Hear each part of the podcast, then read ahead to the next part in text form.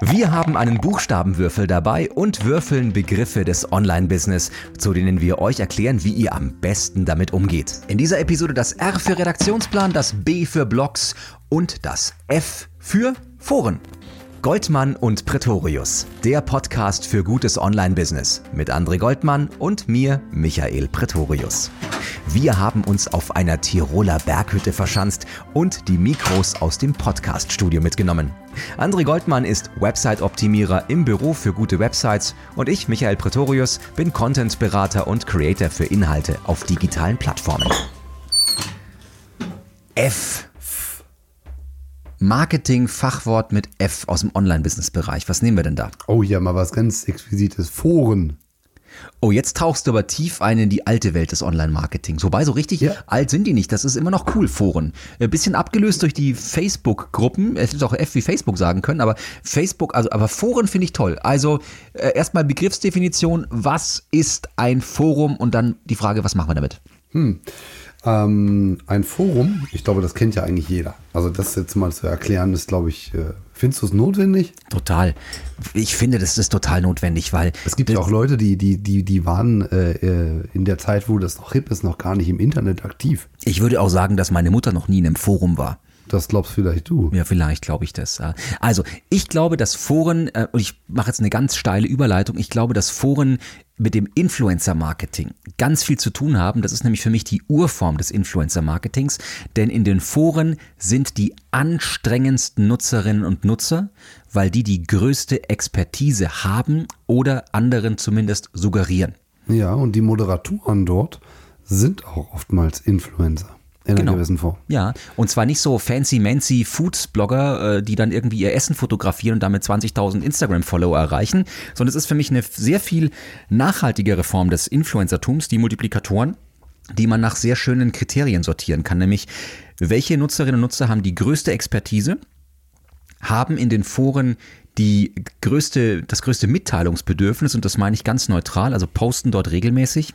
Und welche von denen haben die größte Leidenschaft, auch mit anderen zu interagieren, zusammenzuarbeiten oder möglicherweise auch mit einer Marke oder einem Hersteller zu kooperieren. Das mhm. heißt, kriege ich die auch dazu, dass die sich für mich leidenschaftlich zeigen. Deswegen sind für mich Foren sehr interessant, weil diese Nutzer in der Tat ein bisschen Nerds sind oder Nutzerinnen, die es einfach immer besser wissen und ähm, es aber auch dann auch wirklich so sind teilweise. Also das ist sehr, sehr spannend. Ein schönes Beispiel für mich ist zum Beispiel die Plattform Motor Talk. Gehört, glaube ich, zu eBay oder hat eBay wieder abgestoßen, ich bin mir nicht ganz sicher.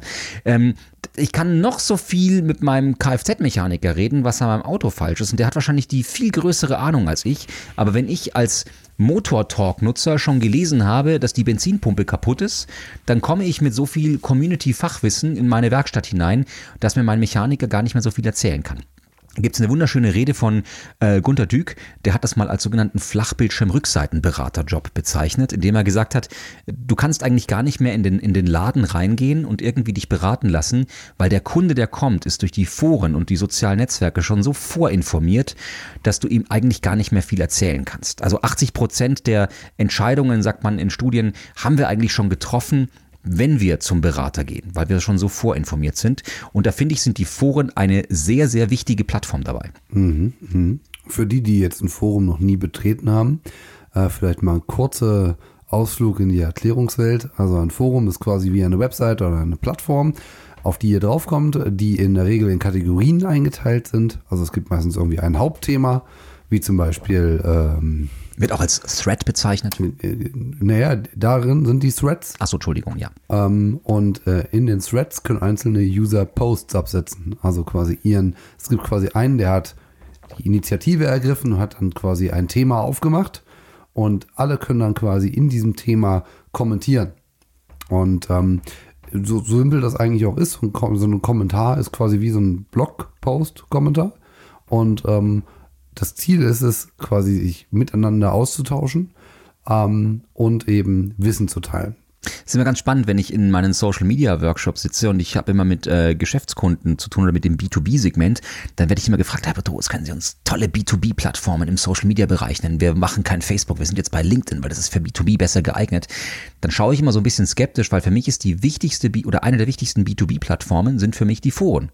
Weil es gibt für jeden Themenbereich irgendwo ein Forum. Ein Forum und das ist sehr, sehr spannend. Also ähm, man muss da gar nicht mal Richtung Facebook oder Richtung LinkedIn oder Richtung Twitter gehen, wo man vermeintlich denkt, man ist im Social-Media-Umfeld, denn Foren gehören da auch dazu und man hat dort mit echten Nutzern echte Diskussionen. Das kann sich auf die Reputation eines Unternehmens oder auf die Reputation eines Produkts durchaus positiv oder auch negativ auswirken, was in Foren darüber geschrieben wird. Und das kann man durchaus auch spüren. Deswegen halte ich es für sehr sinnvoll, ähm, wenn man ein Fachforum hat und man ist möglicherweise in dem Bereich Marktführer oder ein wichtiger Player, sich mit den Forensmitgliedern ähm, auch durchaus ähm, konstruktiv zusammenzusetzen und mit denen zusammenzuarbeiten, ähm, um dort auch frühzeitig zu erkennen, was wollen denn die Menschen dort eigentlich von mir als Marke oder was erwarten die sich von der nächsten Produktgeneration? Ja, ganz genau. Man muss aber auch immer ein bisschen aufpassen, dass man das nicht überbewertet. Also ich habe immer so ein, das ist ein fiktives Beispiel, gibt es nicht, aber wenn ich zum Beispiel jetzt in einem Ferrari-Forum wäre und dort würden 30 Prozent der Nutzer sagen, dass sie das Auto gerne in grün hätten und mit einer Anhängerkupplung, dann wäre die Marke danach im Arsch. Also die, du kannst kein Ferrari in grün mit einer Anhängerkupplung bauen. Zumindest glaube ich, das wäre dann kein Ferrari mehr vom Image. Deswegen muss man auch immer so ein bisschen bewerten, bewerten, sind diese Nutzer in dem Forum, weil sie meine Marke toll finden oder mein Produkt, oder sind sie auch wirklich die Konsumenten?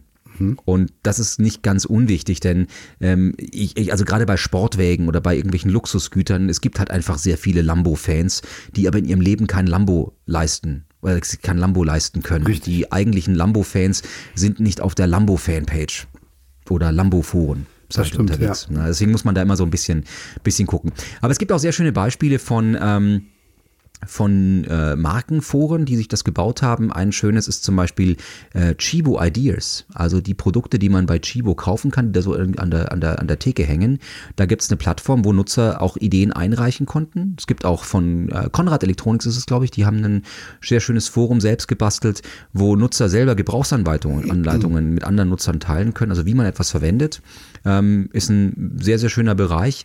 Also auch interne Foren ähm, sind, sind ein, ein, ein, ein super Tool, um äh, Nutzer an die Marke zu binden.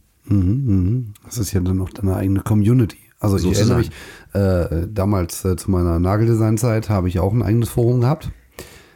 Ich finde es immer so faszinierend, dass du mit Nageldesign einfach so viel Online-Erfahrung gemacht hast. Das ist super.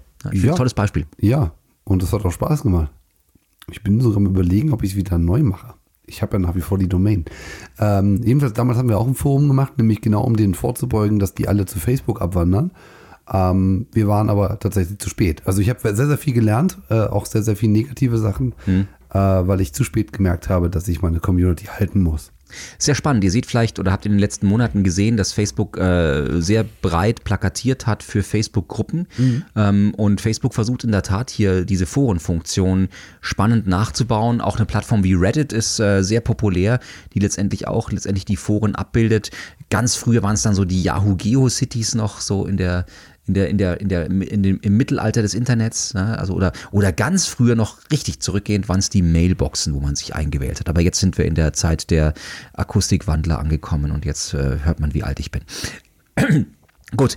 Ähm, Foren würde ich nochmal von einem anderen Aspekt gerne sehen, und zwar aus dem Aspekt der Suchmaschinenoptimierung. Es gibt nämlich geschlossene Foren und offene Foren.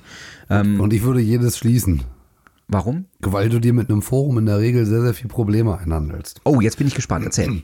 Ähm, also es ist halt so, es gibt natürlich einige Fachforen, die ähm, ranken ziemlich gut, allerdings meistens nicht mit den Threads. Ähm, weil du hast immer ein großes Problem in diesen Foren, dass du eben diesen Off-Topic-Bereich hast. Und dieser Off-Topic-Bereich läuft natürlich immer unter der gleichen äh, Domain, eben nur in einer bestimmten Unterordner. Aber meistens, wenn man das mal vom Verhältnis sich anschaut, hat man vielleicht eine beliebige Zahl, vielleicht 30% Fachcontent und 70% der Unterhaltung finden off-topic statt. So, das heißt, ich habe dann, ähm, Das klingt ein bisschen nach CB-Funk, was du gerade sagst. ja, ist es auch. Ist so, ja. Ist kann auch kann man so so. vergleichen, gell? Und äh, das Problem ist dann eben, dass du quasi ein, ein Ungleichgewicht hast zwischen qualitativen Content, Mhm. der in einem Forum in der Regel gar nicht herrschen kann, Mhm. weil die User ja niemals irgendeinen SEO-Fach-Hintergrund haben und mit äh, Verlaub, das wollen die auch gar nicht. Also Mhm. wenn ich irgendwo in einem Forum schreiben würde, dann würde ich ja nicht irgendwie eine Keyword ähm, Placement denken, dass ich da gewisse Sachen reinschreibe, äh, nur weil dann ja dieser Thread gefunden wird bei Google.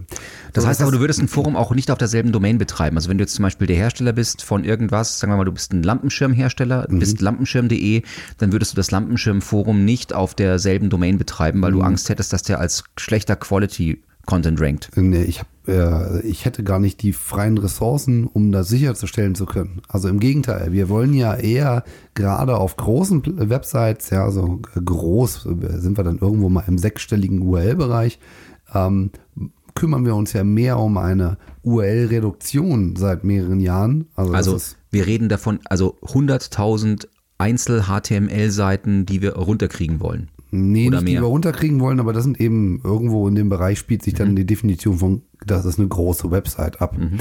Ähm, und da kümmern wir uns eigentlich, das ist so, so mein, mein Tagesgeschäft, um eine URL-Reduktion. Das heißt, wir schauen wirklich rein, welche Inhalte sind es nicht wert, gecrawlt zu werden, welche können aus dem Index raus, damit wir die Dichte an Qualität erhöhen mhm. durch die Reduktion von URLs.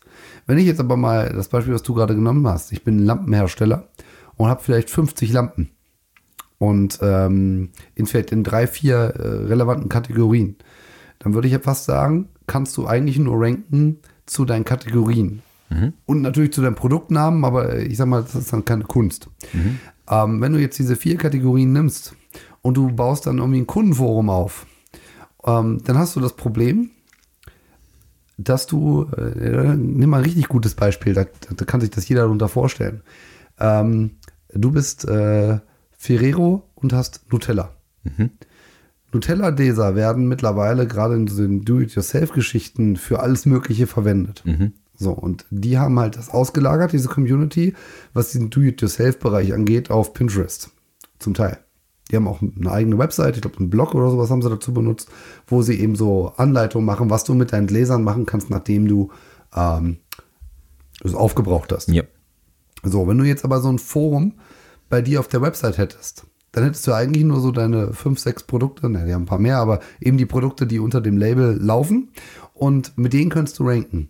Wenn du dann aber eine Community dran hast, die sich über tausende von Themen unterhalten, ich meine gerade so bei Schokolade, dann bist du bei Kindern, Kinder, da bist du bei Zahnarzt, weil du hast auch mal Probleme vielleicht wegen zu viel Zucker. Also das, das also irgendwann rankst du bei allem, nur nicht bei deinem eigenen Produkt. Äh, genau. Und äh, das nur sinnvoll sein kann, wenn du sagst, du möchtest in Zielgruppen ranken, wo du diese Gruppen später wieder an deine Marke bindest, die aber eigentlich gar nicht zu deiner Marke wollte. Ja, aber das Problem ist, dass du da meistens bei den wirklich umkämpften Begriffen, mhm. was jetzt ein Beispiel von, von dem, was ich gerade gesagt habe, Nutella einfach mal hinkt, weil ja. der Hersteller, der wird da gefunden. Also da muss sich keine Sorgen machen. Aber bei diesem Lampenthema, wo wir gerade waren, wo du einfach auch einen hohen Wettbewerb hast, ja. da wird es dann schwierig mit diesen für dich wichtigen Kategorieseiten, wie jetzt zum Beispiel Deckenlampe. Mhm. Da würdest du vielleicht gerne gefunden werden, weil du vielleicht fünf, sechs Deckenlampen hast. Ähm, damit hast du dann Probleme zu ranken, weil du halt sehr, sehr viel, also besser anders ausgedrückt, du hast nicht Probleme per se damit zu ranken, aber du hast mehr Arbeit, weil du dein Forum im Griff haben musst. Jetzt aus dem Fokus heraus des Unternehmens oder generell, wann glaubst du denn, lohnt es sich, ein eigenes Forum zu betreiben? Wenn ich A, Community Manager im Unternehmen habe, die sich um die Community kümmern. Ja. Ähm, das ist erstmal die Grundvoraussetzung. Ja. Äh, wenn ich die habe, dann lohnt es sich durchaus, wenn ich ein Produkt habe, was in mehreren Bereichen ähm, verwendet werden kann, wo ich einen hohen Bereich habe von Support, mhm. ähm, wo ich immer wieder die gleichen Anfragen kriege, die man mhm. aber auch theoretisch in so einem Forum abdecken kann. Ähm, mach mal mit. Ich, ich, ich stelle dir einfach drei Fragen. Ja. Äh, drei Szenarien, die völlig äh, aus der Luft gegriffen sind. Du bist ein Gartencenter. Ja. Und verkaufst vom Gartenschlauch bis zum Swimmingpool, bis zum Campingzelt und zu den Geranien alles. Ja lohnt es sich dann für dich auf der Website oder auf einer Parallelwebsite ein Gartenforum zu betreiben, wo Menschen sich über ihren English Cottage Garden bis hin zum englischen Rasen und zum Regenwürmer abhalten, unterhalten können. Bin ich ein Gartencenter, was quasi unter meinem Label läuft oder bin ich jetzt ein Gartencenter, was eigentlich eine Kette ist? Boah, jetzt, jetzt frage ich nicht mit einer Gegenfrage. Doch muss ich jetzt aber, weil das, Nee, dann- das, das ist verändert jetzt meine, meine, meine Antwort. Naja, dann bist du halt so ein, so ein Dehner oder wie heißen denn die, Ja. sowas in der Richtung. Ja. Ja. Äh, wenn ich jetzt so, so, so ein Gartenhaus, also so, ein- So eine Kette. so eine Kette bin, Ja, mit 12.000 Filialen. irgendwo. dann könnte man sich durchaus überlegen, ob man das macht, um Mhm. eben Marke zu stärken, um für seine Kunden da zu sein. Da macht das durchaus Sinn. Also es würde betreiten, also zum Beispiel könnte ein Mediamarkt ein Hi-Fi-Forum betreiben für Leute, die sich sophisticated über 5.1-Anlagen unterhalten oder sie könnten ein Gaming-Forum betreiben, wo man sich zum Thema Spiele unterhält. Ja. Was sie ja in der Richtung auch schon machen mit Magazinseiten teilweise. Richtig. Okay. Würde es sich lohnen, für eine Krankenkasse ein Medizinforum zu betreiben, unabhängig davon, dass bei Medizinthemen ja das Thema Juristerei und äh, Fachsprache und Interaktion eher sehr kompliziert ist, aber würde sich das lohnen? Die Frage ist ja, welches Ziel würden Sie damit verfolgen können? Und da muss ich jetzt sagen, ich bin keine Krankenkasse, Mhm. aber mein Gefühl sagt mir jetzt erstmal, hm, ich würde jetzt kein Ziel finden, wo ein Forum unterstützend wirken könnte, weil alle Anfragen, die ich wahrscheinlich als Krankenkasse bekommen würde, sowieso Personenbezug haben. Okay, so ein Yoga-Forum zum Beispiel oder so ein, so ein Nachher, also Forum für, ich mag mal Yoga, gesunde Ernährung, dann vielleicht noch ein Forum für Nachhaltigkeit oder für, nicht Nachhaltigkeit, was soll ich sagen, ähm, ähm, na, sag schon. Digi Digital Detox. Ja, zum Beispiel, also auch so ein bisschen, genau, solche Themen, wo du einfach dein Leben ein bisschen bewusster lebst. Ja, ja, da würde ich kein Forum betreiben, da würde ich in der Regel irgendein Magazin Okay. produzieren. Äh, weil ich auch an der Stelle eben ja das Problem habe, dass es nur indirekt irgendwas mit mir zu tun hat. Natürlich könnte man jetzt sagen, das unterstützt quasi unsere, äh, wie sagt man denn zu Krankenkassenmitgliedern? Naja, Mitglieder, Kunden, was Ja, auch immer. Ja. ja, ja. Beitragszahler. Beitragszahler, genau. Äh, das unterstützt die, aber auch eben alle anderen. Ähm, aber im Kern stehen immer irgendwelche anderen Personen im Vordergrund, nämlich diese Influencer, von denen du gerade gesprochen hast. Okay. Das ist eher eine Plattform, auf der sich dann wieder andere positionieren können, wo die Krankenkasse wahrscheinlich eher in, ins, ins In Hintergrund. in den Hintergrund Die rutscht. also eher so ein bisschen das, das Sentiment, das Umfeld. Genau, also ich glaube, so ein, um, um, um das vielleicht auch nochmal äh, gerade zu ziehen, so ein Corporate Forum ist wahrscheinlich eher eine Sache, die ich nur machen würde, wenn ich auch meinen Support, ein großes Support-Team habe, Dass was, du da reinsetzt. was ich da reinsetze, was auch da aktiv ist. Also wo ich auch wirklich weiß, okay, wenn da ein Thread geöffnet wird, dann habe ich auch mindestens einen Mitarbeiter, der sich um diesen Thread auch kümmert. Wenn ich so ein Unternehmen hätte, ich würde ja den Mitarbeiter aus dem Support in externe Foren setzen. Ich würde mir gar nicht die Mühe machen, ein eigenes Forum zu machen, weil es wahrscheinlich zu jedem Thema da draußen bereits zwei, drei Foren gibt. Also beispielsweise, wenn ich jetzt bei einem Autohersteller arbeiten würde, dann würde ich äh, meine Mitarbeiter aus dem Marketing, aus der PR und aus dem Support äh, so ausstatten, dass sie Zeit haben, sich auch in den verdächtigen Motor-Talk und sonstigen Forum rumzutreiben. Oder wenn ich, äh, keine Ahnung, bei einem Gartenausrüster arbeiten würde, würde ich eben auch in die Gartenforen reingehen, würde mit den Leuten Events machen da drin. Also würde das ganz anders erschließen, sehr viel mehr aus dem Influencer-Marketing-Bereich heraus und überlegen, wie kann ich diese Expertinnen und Experten da zu meinen Markenbotschaftern machen oder wie kann ich die an meine Marke binden, anstatt versuchen, alle Mitglieder zu mir auf die Website zu holen. Aber das, das nur- da bin ich ein bisschen anders drauf. Ja. Okay, komm, wir würfeln noch einen. Wir haben, also glaube ich, Foren haben wir abgeschlossen. Ähm, haben wir noch einen Begriff? Was nehmen wir? Ähm, du musst würfeln. B. Pass mal auf, wir bleiben jetzt in dieser Schiene drin. Wir reden jetzt mal über Blogs. Gut. Okay, Blog. Auch Social Media. Blogs. Ähm, oh, sehr, äh, sehr schön. Ich glaube ja, Blogs ähm, haben eine kulturelle und eine technische Revolution losgetreten. Na? Nur jetzt kommt's, war eine steile, steile Anmoderation. Ähm, ich erinnere mich vor vielen, vielen, vielen, vielen Jahren ähm, an die Website des Bayerischen Rundfunks. Der hatte eine Nachrichtenseite und die hieß äh, br-online.de slash Nachrichten. Und wenn man auf die erste Meldung geklickt hatte, dann kam man auf die br-online.de slash Nachrichten slash Nachricht 1 HTML. Und wenn man auf die Seite, wenn man auf die zweite Nachricht geklickt hat, kann man auf die Seite, kann man auf Nachricht 2 HTML, Nachricht 3 HTML und so weiter und so fort. Und das waren also keine richtigen Perma-URLs, wie man heute sagen würde, sondern diese Nachrichten wurden halt immer dann überschrieben, wenn es eine neue Nachricht gab. Hieß aber damals auch, wenn du jetzt im Urlaub gewesen wärst und ich hätte auf der Nachricht 3 was gelesen, was vielleicht spannend wäre, weil du vielleicht aus deiner Region irgendwas Nettes ist, was ich dir weiterleiten wollte, und du hast das aber erst zwei Wochen später gelesen, als du aus dem Urlaub zurück warst, wäre die Nachricht eine ganz andere gewesen und du hättest dich gefragt, warum will mir der Michael das jetzt schicken? Und in dieser Zeit kamen die Blogs auf, als diese Seite so aussah, die diese Perma-URLs hatten, die also gesagt haben, meine Seite heißt meine Website.de slash Thema slash das ist eine sprechende URL.html und diese Seite bleibt auf immer so und wird nicht mehr aktualisiert. Und damals haben sich diese Seiten in den Suchmaschinen natürlich wesentlich besser auffinden lassen als diese Seiten, die alle paar Stunden überschrieben wurden mit wechselndem Content, weil es sich für Google eigentlich gar nicht rentiert hat, die in den Index aufzunehmen. Das war für mich eine technische Revolution. Heute sind eigentlich alle großen Nachrichtenseiten, aber auch alle großen Produktseiten von Amazon bis eBay von dieser Struktur Übersichtsseite, Kategorieseite, Detailseite aufgebaut, was eine sehr gute Contentstruktur ist. Und äh, das Zweite, was für mich eingesetzt hat mit den Blogs, war eine kulturelle Revolution, nämlich die Frage, ähm, ist das noch Journalismus oder ist das jetzt, ist das jetzt ein Blogger oder ist das ein Journalist? Und ähm, Wolfgang Blau vom ähm, Guardian damals, später bei der Zeit, heute bei Dumont, hat damals gesagt, die Frage ist völlig widersinnig. Äh, Journalist ist, wer journalistisch agiert oder wer journalistisch publiziert und nicht, ob er damit Geld verdient oder nicht.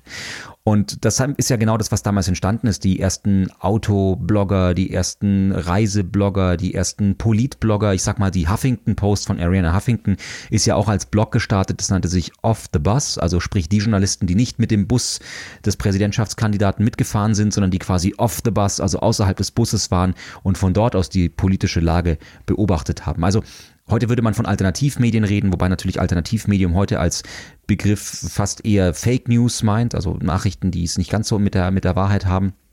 Und ähm, aber eigentlich sehr spannend. Und ähm, wenn du dir heute in gewissen Branchen anschaust, wie das so aufgebaut ist, wenn du in die Kinobranche gehst oder in die Modebranche oder in die, in die, auch in die Gamesbranche, ähm, also sowas, da, da hast du eigentlich keine klassischen Magazine mehr in der ersten Reihe, die von irgendwelchen Events berichten, sondern du hast die Blogger und Instagrammer und YouTuber, die in der ersten Reihe stehen und die klassischen Verlage sitzen in der zweiten Reihe und berichten, was die Influencer, Blogger, YouTuber in der ersten Reihe erleben, habe ich so den Eindruck. Das heißt, die, die, die, die, die, die Prioritäten haben sich massiv verschoben Richtung, dass diese Bloggerinnen und Blogger, und ich sage es jetzt gar nicht despektierlich, sondern einfach die Menschen, die aus ihrer Leidenschaft heraus da publiziert haben und Self-Publishing betreiben, sich einfach mittlerweile zu äh, etablierten Medienunternehmen entwickelt haben, zum großen Teil.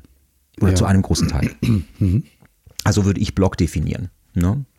Und ähm, Blog heißt für mich auch erstmal eben auch genau diese Trennung. Blog kann für mich eine technische Infrastruktur sein, dass du sagst, naja, mein Redaktionssystem war scheiße, ich habe mir ein Blogsystem installiert, weil damit kann jeder im Unternehmen arbeiten eine Möglichkeit.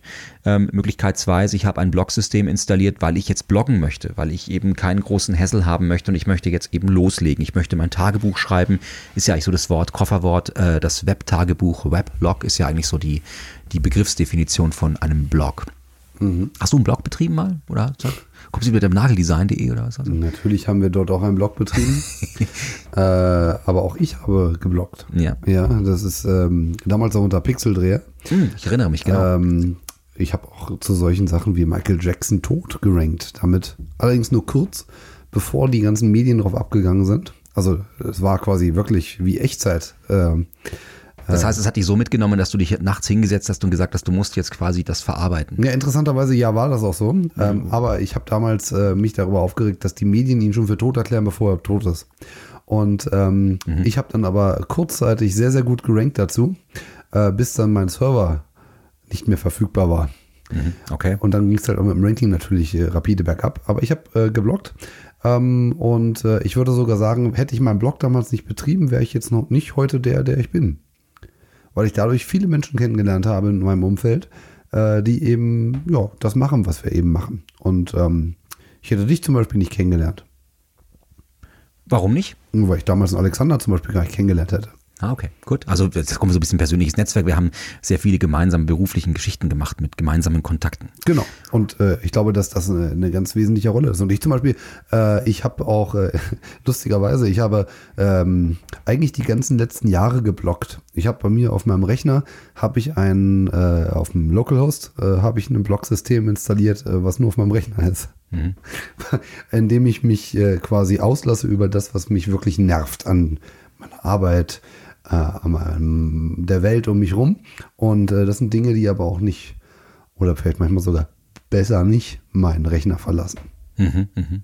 Also du hast gerade die Blogosphäre angesprochen, auch diese Vernetzung, mhm. dass auf einmal Menschen, die diesen Self-Publishing Anspruch, Self-Publishing Anspruch hatten, sich untereinander vernetzt hatten, auch mit der sogenannten Blog-Roll, also man hat sich dann gegenseitig verlinkt in mhm. dem Blog. Auch das war eine neue Kultur, weil es eigentlich damals nicht üblich war, dass sich äh, konkurrierende Verlagshäuser untereinander verlinkt haben oder mhm. den Artikel aufeinander referenzieren. Und auf einmal haben wir so eine Hyperlink-Kultur, so eine Hypertext-Kultur entwickelt, genau. dass sich Blogs untereinander verlinkt haben, was auch erstmal für diese Suchmaschinen-Sichtbarkeit dieser Blogs gesorgt hatte. Äh, wo du gerade Suchmaschinen sagst, die komplette SEO-Szene, äh, die damals existierte, ähm, mhm. also die heute immer noch existiert, aber bei weitem nicht mehr so das auslebt, wie wir das, was wir früher gemacht haben. Äh, früher hat gefühlt jeder SEO einen eigenen Blog betrieben und es gab dann diese Stöckchen, die man ja auch heute noch kennt, äh, die gab es eben unter sich. Also die, die komplette SEO-Szene äh, lebte durch ihre Blogs, würde ich fast sagen. Mhm.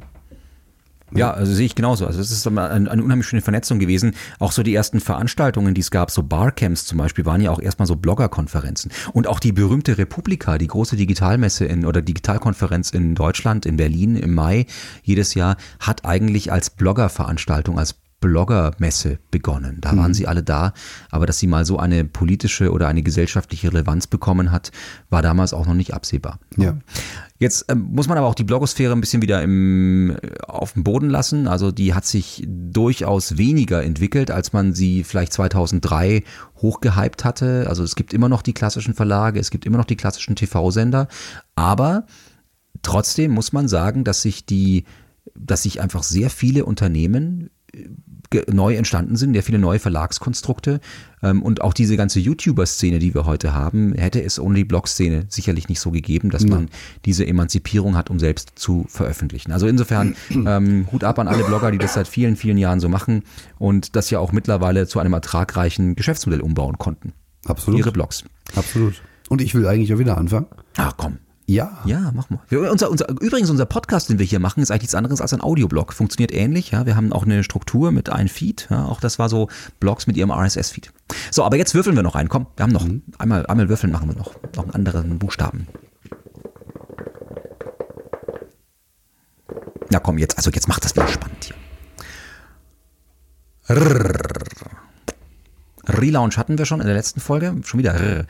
Ähm, oh, Redaktionsplan. Komm, wir bleiben bei dem Thema, wenn wir schon äh, Blogs gerade hatten. Redaktionsplan. Immer wieder ein großes Thema. Wann macht man was? Wir ergänzen das mal auf zwei Themen. Ähm, André ist ja der Website-Optimierer, der sehr viel in der Google-Welt macht, ähm, wo man ja manchmal vielleicht sogar die Google-Trends heranziehen würde. In welchen Monaten wird was gesucht? Wann schreibe ich über was?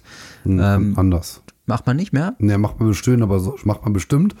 Ich nicht. Du nicht, aber nee. also ich kenne Leute, die machen das so, dass sie sich in den Monaten bei Google Trends angucken und sagen, okay, wann suchen eigentlich Menschen nach den und den Themen, die aus unserem Themenfeld stattfinden und wann müssen wir rechtzeitig die Artikel geschrieben haben, damit wir dann ranken. Ja, aber wenn ich jetzt, hm, also jeder hat eine andere Strategie, wie er da vorgeht, aber ich produziere in der Regel ausschließlich Evergreen Content. Oh, du bist so gut. Mhm. Ja. Und äh, in dem Moment, wo ich Evergreen Content erstelle, hat das eigentlich für mich eigentlich keinerlei Relevanz, wann dieses Thema ähm, aktuell in Anführungszeichen ist, also welche Jahreszeit jetzt gerade ist oder wann jetzt ein Kongress ist. Dadurch, dass der Inhalt, den ich einmal erstellt habe, jedes Jahr interessant ist. Ich könnte dir für diese Formulierung um die Arme fallen. Das ist nämlich die genau selbe Strategie von mir in den sozialen Netzwerken. Ähm, die einen, die immer dem Trend hinterher hechten und sagen, oh, was ist eigentlich jetzt gerade, was trendet gerade, welche Keywords können wir besetzen, um morgen Traffic auf die Seite zu kriegen, for no reason und mhm. sich ihrer Kernbotschaft nicht klar sind, für was sie eigentlich ranken wollen. Hauptsache sie ranken. Hauptsache Traffic. Hauptsache Traffic auf der Website. Und genau das gleiche erlebe ich in den sozialen Netzwerken auch, wo man sagt so, wir haben eigentlich so wieder, so, gibt sowas wie kleinerkalender.de oder sowas, wo man dann nachschaut, was ist denn heute wieder? Ah, guck mal, da ist Faschingsdienstag. Ah, guck mal, da ist Ostern. Ah, guck mal, da ist der Tag des internationalen Hundes. Tag des Kusses, Tag, Tag der, der Hand, Toilette. Tag der Toilette. Also alles Mögliche, dann ist wieder Star Wars Tag, dann ist wieder, boah, keine Ahnung was alles, wo man das Gefühl hat, dass sich ganze Social Media Teams das ganze Jahr einfach von einem Schrotttermin zum nächsten retten um sich nicht mit der Kernbotschaft des eigenen Business beschäftigen zu müssen. Aber Oder weil sie vom Produkt und der Marke und von der Zielgruppe nichts verstehen und nur Marketing können. Was ich sehr schade finde, wenn man als Marketeer in einem Unternehmen anfängt ohne sich mit der Zielgruppe und dem Produkt richtig auseinanderzusetzen. Übrigens, da kann man sehr viel in den Foren lernen, wie die echten Nutzer ticken würden. Weil dann kann ich mir nämlich diese ganzen Kalendertage sparen. Dann brauche ich keinen Valentinstag, dann brauche ich keinen, keinen Ostertermin. Kann natürlich sein, dass Ostern und Valentinstag, wenn ich Blumenverkäufer bin, dann wichtige Saison ist. Aber es gibt relativ wenig Bedarf, guten Content zu verschenken, bloß weil man irgendwie saisonal ist. Also Freitag der 13. oder heute, ach um Gottes Willen, heute ist wieder Montag oder hey liebe Fans, freut ihr aufs Wochenende. Ganz viele arbeiten nach solchen Redaktionsplänen, wo du sagst so, hm, ja, aber das ist völlig irrelevant.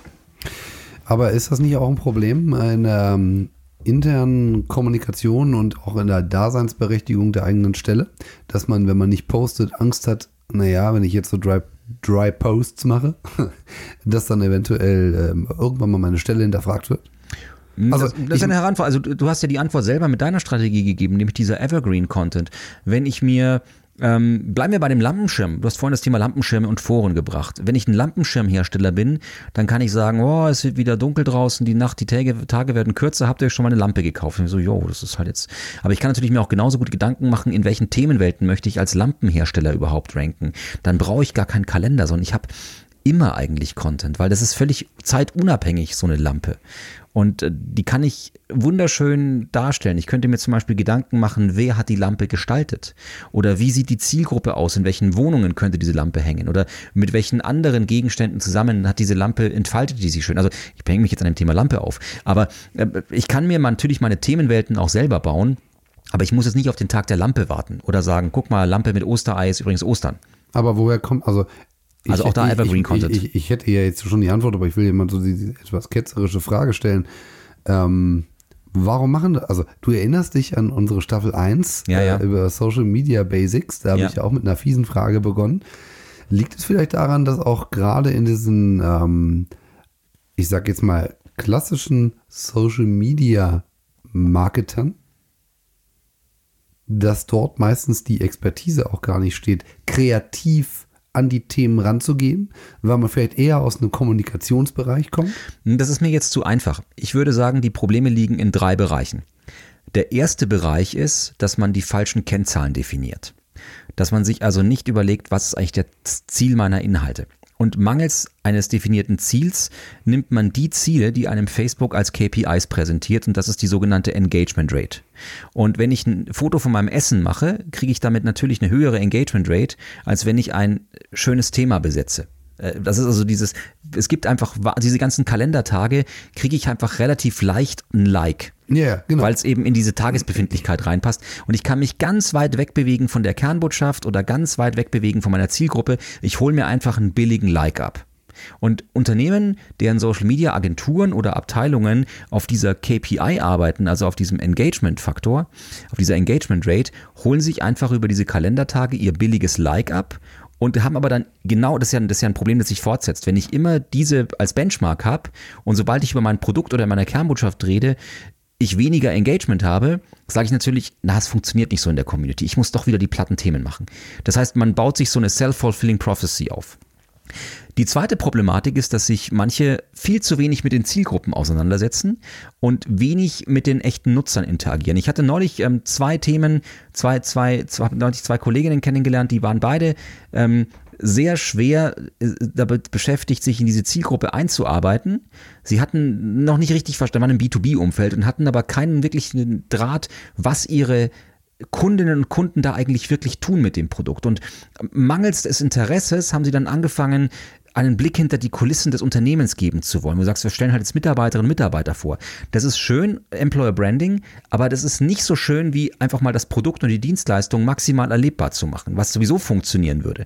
Weil die Zielgruppe hat ja einen Grund, warum sie dieses Produkt kauft oder diese Dienstleistung in Anspruch nimmt. Das heißt, sobald ich mich mal mit den Themen der, aus, der, aus der Brille des Konsumenten, aus der Brille des, des, des Kunden oder der Kundin auseinandersetze, fallen mir diese Themen viel leichter. Das ist aber für die Agenturen sehr, sehr viel schwieriger, weil die gar nicht diesen Tagesbedarf haben, weil Agenturen meistens so aufgestellt sind, dass sie in ihrem Portfolio nicht eine Branche mit zehn Kunden haben, sondern zehn Branchen mit zehn Kunden, um zu diversifizieren. Das heißt, es fehlt ihnen völlig die Fachexpertise. Sie können halt bunte Bildchen bauen und wissen, wie man mit Adobe Photoshop umgeht. Dann hört es aber auch schon bald auf. Ihr seht, ich bin so ein bisschen agenturfeindlich. Und die dritte Geschichte ist, dass man ähm, diese Kreativität und dieses Produktionsbudget einfach massiv unterschätzt, dass einfach ein, ein guter Content eben wesentlich länger dauert, als sich zum Valentinstag, Ostern oder Halloween einfach ein billiges Stockfoto abzuholen mit einem Kürbis und das eigene Logo daneben klebt. Und dann kommt man ja auch relativ schnell durch die Freigabeschleife. Also ich meine, ich muss jetzt keinem Marketingmanager äh, groß das Halloween verkaufen. Kann sagen, hey, das passiert, da machen wir was Nettes, da machen wir irgendwas mit Herbstlaub und Kürbis und dann schreiben wir unser Logo daneben und einen lustigen Spooky Spooky Spruch. Da muss ich ja auch überhaupt nicht um irgendwelche Freigaben kämpfen. Sobald ich aber an die Materie rangehe, an die Zielgruppe, an das Produkt, an Problematiken, an Fallhöhe thematisch, wo, wo sich Kundinnen und Kunden richtig abgeholt fühlen, muss ich mich thematisch einarbeiten. Wenn ich mich thematisch einarbeite, muss ich Expertise im Unternehmen einholen, ich muss mich mit Leuten rücksprechen und die Prozesse sind einfach viel, viel teurer und darauf hat man eigentlich in der Regel keinen Bock, wenn man nach äh, Stunde abrechnet. ja, Standardproblem. Aber äh, das Sorry, ich habe jetzt glaub, schreibt mir, wenn ich gerade zwölf Jobs bei euch vernichtet habe und fünf Agenturen rausgeflogen sind, aber das ist meine persönliche Meinung. Mhm. Nee, also ich, ich, persönlich finde die ja auch ziemlich gut. Nicht nur deine Meinung, sondern auch generell äh, dass man Agenturleistungen mal grundsätzlich in Frage stellt. Nein, überhaupt nicht. Ich finde, Agenturen sind großartig, weil Agenturen können kreativ denken. Agenturen haben Menschen, die mit coolen Tools umgehen und Agenturen bringen auch frisches Wissen nach außen. Die einzige Frage ist, warum hole ich mir Menschen, also erstens haben, also ich glaube, dass Agenturen für sich dieses Problem lösen müssen. Erstens, dass sie aufhören müssen, High Potentials zu holen, also junge Menschen, die eigentlich nur eine Expertise haben sollen, nämlich billig zu sein. Das finde ich ganz, ganz schlimm. Ich habe überhaupt nichts gegen ein junges Team, im Gegenteil, aber dann muss man die maximal ausbilden und ihnen auch wirklich die Expertise bringen und sie auch dafür bezahlen. Die zweite Problematik ist, dass es wahnsinnig schlau wäre, sich Fachexpertise in der Branche zu holen und nicht einfach nur Kreationsexpertise zu haben. Und äh, die dritte Geschichte ist einfach, dass es sehr, sehr schlau ist, wenn klar ist, wer eigentlich wen führt. Also führt die Agentur den Kunden oder der Kunde die Agentur und manchmal äh, rennen die nicht wirklich, also manchmal tanzen die nicht wirklich synchron, habe ich den Eindruck. Ich sage ja immer, ich bin keine verlängerte Werkbank. Und ich glaube, das Thema, was du jetzt gerade angesprochen hast, ist ja eh so, also ja, der Begriff ist schon fürchterlich. Äh, es, ist, es ist schon mal schwierig. Ich meine, die, dadurch, dass eben auch Kopfgeld gezahlt wird, nämlich in Form von Arbeitszeit. das sind Fleischfachverkäufer manchmal. Ja, also äh, dadurch lässt, also vieles lässt sich gar nicht auflösen. Also jetzt sowieso nicht in dieser Episode, aber ich finde, ein Punkt, den du gerade genannt hast, das Wir müssen mit wichtig. dem Pöbeln aufhören. Wir sind beim Redaktionsplan. Äh, genau. äh, ist, ist glaube ich, ein, ein, ein, ein Skill, den ich bei sehr, sehr wenigen Social Media Verantwortlichen Personen gesehen habe, ist nämlich analytisches Verständnis. Und ich glaube, dass das ein ganz essentieller Skill ist, der aber notwendig ist, um genau das, was du gerade gesagt hast, umsetzen zu können. Weil ich muss nämlich erstmal ganz andere KPI bestimmen, die ich irgendwie in einer gewissen Form vielleicht messen kann. Mhm. Was irgendwann auch muss, weil ich muss mich ja irgendwann rechtfertigen, warum wir einen ganz anderen Weg gehen. Ähm, und auf einmal vielleicht keine Likes mehr haben, in Anführungszeichen, oder vielleicht die Followerzahl nicht mehr in äh, 10% im Monat steigt. Ähm, und dazu brauche ich aber fundiertes Wissen in wie funktioniert meine Zielgruppe und eben genau diesen Dingen, die du jetzt gerade genannt hast. Aber dann machen wir es konkret. Also Redaktionsplan bedeutet für mich nicht, dass ich es schaffe, in den Kalender zu gucken und schaue, was ist heute und denke mir, Freitag der 13., da muss ich noch einen lustigen Spruch machen, sondern Redaktionsplan bedeutet für mich, dass ich mein Produkt mir ansehe oder mein Portfolio an Produkten, mir überlege, habe ich eine Zielgruppensegmentierung oder nutzen alle meine Kundinnen und Kunden das Produkt gleich? Habe ich regionale Unterschiede oder habe ich unterschiedliche Nutzungsweisen und mir dann überlege, wie könnte ich diese Thematiken für unterschiedliche Zielgruppen über das Jahr hinweg unterschiedlich aufbereiten. Ich muss nicht in Jahreszeiten denken, ich muss kein gar nichts machen und mir überlege, wie inspiriere ich diese Zielgruppen, wenn die ich, also wenn die über mich drüber stolpern? Oder Redaktionsplan, wonach suchen die? Welche Themen ergeben sich aus den Problemen meiner Kunden? Und dann kann ich ganz unterschiedliche KPIs dafür definieren. Wenn ich zum Beispiel sage, naja, unsere Kunden haben die und die Herausforderungen, die suchen das und das, dann kann man sagen, ja, das verkauft aber nicht. Das ist ja eher so ein Service-Thema. Sage ich, ja, hervorragend, dann senke ich damit A, entweder die Retourenquote oder B, meine, mein Vertrauen in das Produkt oder ich senke damit das Volumen in der Hotline, wo sich Menschen beschweren. Ja. Damit zumindest kann ich das machen. Das ist Hygiene-Content, der ist aber nicht unwichtig und den kann ich perfekt auf ähm, YouTube zum Beispiel platzieren. Ich kann aber auch ein sehr gutes Customer Center bei Facebook äh, installieren, wo ich gar keinen Redaktionsplan brauche, sondern ich gehe einfach nur auf Antworten. Also wenn ich angeschrieben werde, antworte ich einfach mit Direct Messages oder äh, E-Mails oder was auch immer. Die zweite Geschichte ist die Inspiration. Ähm, in welchen Lebenswelten könnte man was brauchen und zu überlegen, was haben meine Kunden eigentlich gekauft und was wäre der nächste Step? Oder in welchen Lebenswelten muss man sein, damit man dieses und dieses Produkt oder diese und diese Dienstleistung sinnvoll äh, brauchen kann. Und dann kann ich mir auch dafür einen Redaktionsplan bauen und im besten Fall kann ich alle diese Inhalte völlig unabhängig vom Wochentag, vom Kalendertag und vom Wetter spielen. Das heißt, ich habe ein gewisses Grundrauschen an Inhalten, die ich völlig zeitsouverän posten kann und auch völlig egal, ob die jetzt durch die Decke gehen, weil sie gerade viral gehen und man sagt, oh, das ist aber doch eigentlich drei Jahre altes Thema, es kann immer noch funktionieren. Oder ob ich sie organisch poste auf meinen eigenen Kanälen, inklusive Website und YouTube und Pinterest und was auch immer. Oder ob ich sie zum Beispiel als Anzeige gebe in ein Programmatic Advertising, wo ich den Roboter entscheiden lasse, wann und wo er das ausspielt. Mhm. Was mir bei solchen Redaktionsplänen auch oftmals fehlt, ist ähm, ein Content Audit auch mal durchzuführen und zwar regelmäßig. Was haben wir eigentlich an Assets? Und welche, welche Inhalte haben welche Conversion getrieben? Genau. Ja. Ähm, das wird sich oftmals gar nicht angeschaut. Ich betreue auch einige Magazine.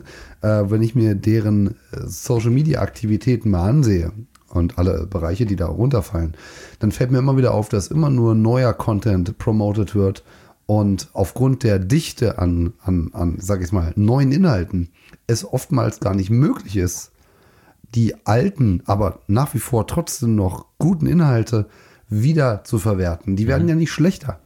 Und äh, ich habe das bei mir mal gemacht. Äh, wir haben mal geschaut, was haben wir eigentlich für Inhalte. Ähm, äh, in meinem, anderen, in meinem eigenen Podcast, den ich alleine mache, wir haben 35 Episoden aufgenommen. Wir sind jetzt hier, wenn die Staffel fertig ist, wahrscheinlich auch bei 20 Episoden.